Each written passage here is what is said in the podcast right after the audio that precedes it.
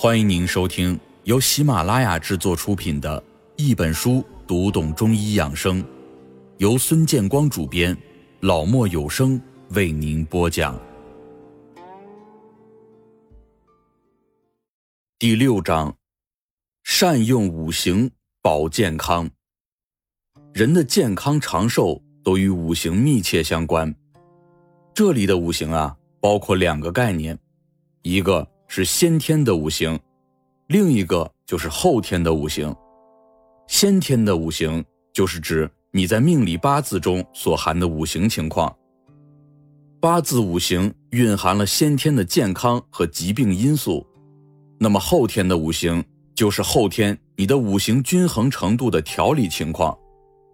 先天的因素是不能更改的，但是后天的五行生克的平衡比例。却是可以预见和调节的。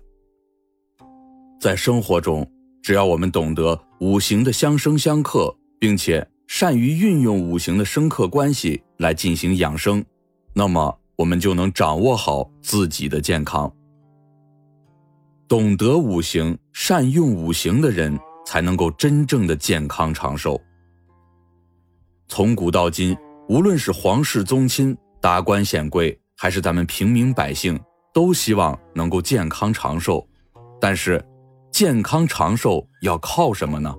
是吃得好、营养丰富就可以健康，还是说多锻炼、多活动就可以长寿呢？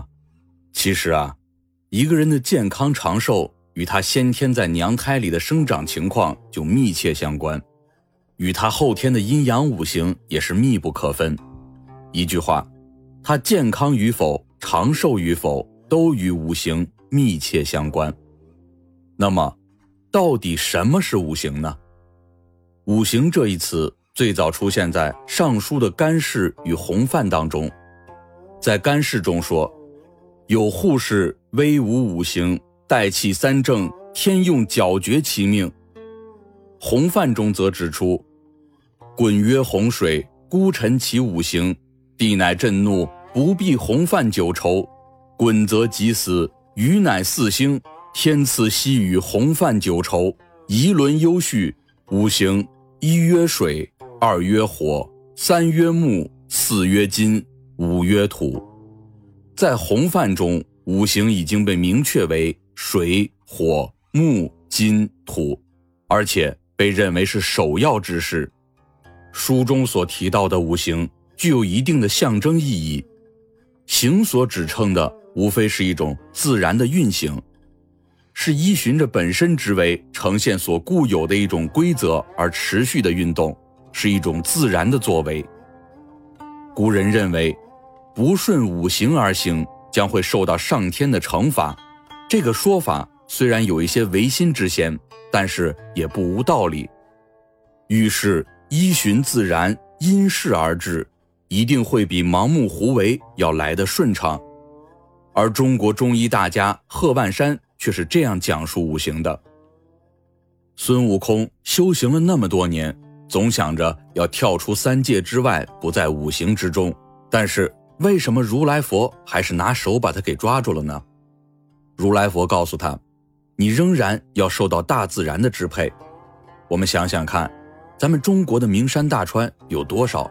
为什么偏偏要把这猴子扣在五行山之下呢？孙悟空想不通，我这么大的本事，我怎么还逃脱不了大自然的支配呢？实际上啊，这只手并不是如来佛的手，而是代表五行。我们人类为什么要长五个手指头呢？为什么会有五官？这些啊，都是大自然的造化。所以说，五行非常的有意思。它就是这样把人和自然给联系起来的。五行与人的健康长寿又有什么关系呢？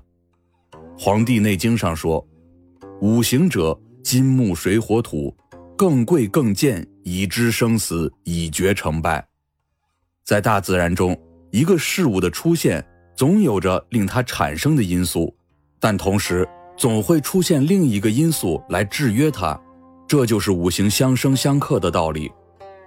养生治病的道理也是如此，你生病了，总有一个使你生病的因素存在，那么同时也会有一个制约它、令你疾病消失的因素存在。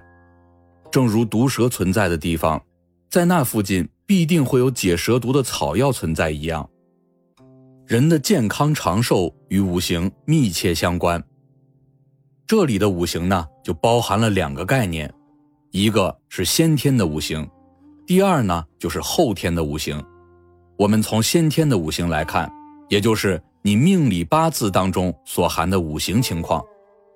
八字五行蕴含了先天的健康和疾病的因素，因此从你一出生就可以透过五行来看出你的健康所在、寿元如何，这是先天的健康基因的问题。那么。我们再从后天的五行来看，也就是后天你的五行均衡程度的调理情况，这是人为的后天因素，也是我们可以控制的。先天五行和后天五行这两大因素就决定了人健康的基本因素。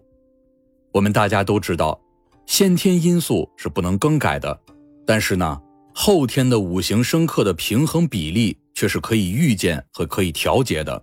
这也是更为重要的。假设一个人从命理八字算出来能够长寿，还要看一看后天五行是否平衡，平衡才能付诸长寿的命理实践。相反来说，假设某人命里先天虽然八字短命，但是却可以通过努力使后天的五行达到平衡，那么健康长寿也是有望实现的。那么，五行相生相克。到底是怎么一回事呢？我们要如何才能够使自己的五行达到平衡呢？下面啊，我们先来看一下五行相生相克的关系。所谓相生，是指互相滋生、促进、助长的关系。例如，木生火，火生土，土生金，金生水，水生木。相克呢，是指五行之间存在的相互制约、抑制、克服的关系。例如。木克土，土克水，水克火，火克金，金克木。相生和相克啊是密不可分的，没有生就没有长。即便是孙悟空，也得要有块石头，而没有克呢，大家都不受约束，就会疯长无限。所以，相生相克的平衡拿捏得好，万物才能够正常的存在，身体才可以良顺安康。天有五行，人有五脏，在天成气，在地成形。也就是说，大自然有木、火、土、金、水五行，在我们人体之内分别对应着肝、心、脾、肺、肾五脏，五脏又分别配胆、小肠、胃、大肠、膀胱等五腑，而五脏又分别配合筋、脉。肉、皮毛、骨这五体，春天和风煦日，万物复苏，正是草木生发的时机。春天对应的脏腑是肝胆，肝胆在行属木。我们在工作过于辛苦的时候，第一要维护的就是肝脏，因为肝是我们身体里集中藏血的器官。你拼命的工作，它就得拼命的储藏血液。五行是按照。肝、心、脾、肺、肾这个方向而相生的，肝过劳而虚衰，那么心、脾、肺、肾都会受到牵连，而且过劳积累的怒气也会伤到肝，所以如非十分的必要，尽量不要加班熬夜。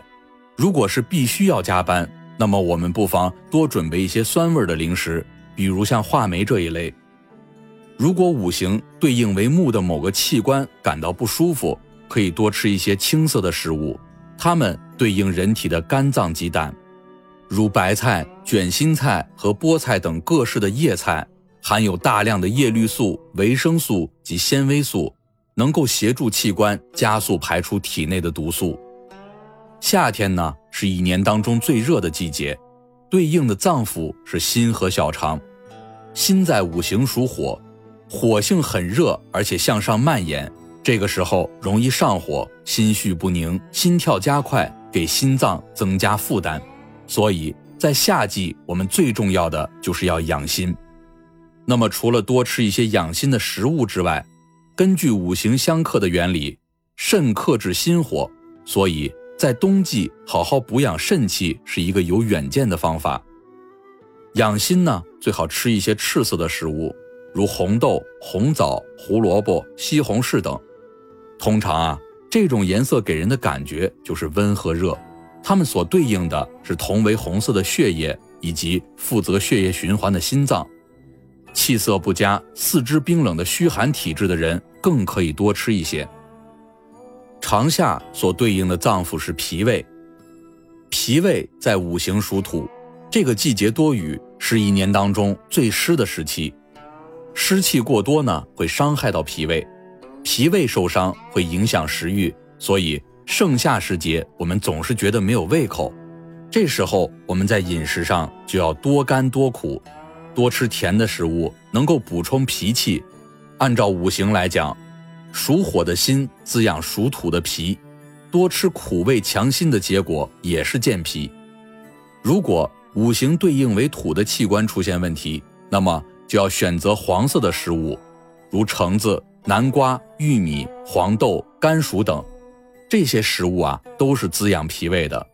脾胃调理好了，气血自然就会旺盛。秋天对应的脏器是肺，因此啊，在这个季节最应该保养的就是肺。那么最容易出现的病痛是咳嗽，这是五行中的精神影响。秋天草木开始枯萎。很容易让人感时伤月，心情抑郁。悲属金，跟肺同源，过度的悲伤就会造成肺部的损伤。养肺呢，应选用白色的食物，如洋葱、大葱、梨、白萝卜、山药、杏仁、百合、银耳等。它们性偏平凉，能够健肺爽生，还能够促进肠胃的蠕动，强化新陈代谢，让肌肤充满弹性与光泽。冬季万物伏藏，冷气袭人，冰封大地与水性相合。肾在五行当中属水，故冬季是养肾的季节。此时应该多吃一些黑色的食物，如黑豆、黑芝麻、蓝莓、香菇、黑枣、桂圆、乌梅等。这些食物对应的是肾脏和骨骼，常吃能够帮助和肾、膀胱、骨骼关系密切的新陈代谢正常。使多余的水分不至于积存在体内，造成体表的水肿，有强壮骨骼的作用。在生活当中，只要我们能够懂得五行的相生相克，并且善于运用五行的生克关系来养生，那么我们最关心的健康和长寿也就在我们的掌握之中。亲爱的听众朋友，本集已播讲完毕，下一集与您分享。五行与五脏的配属关系，感谢您的收听，我们下集不见不散。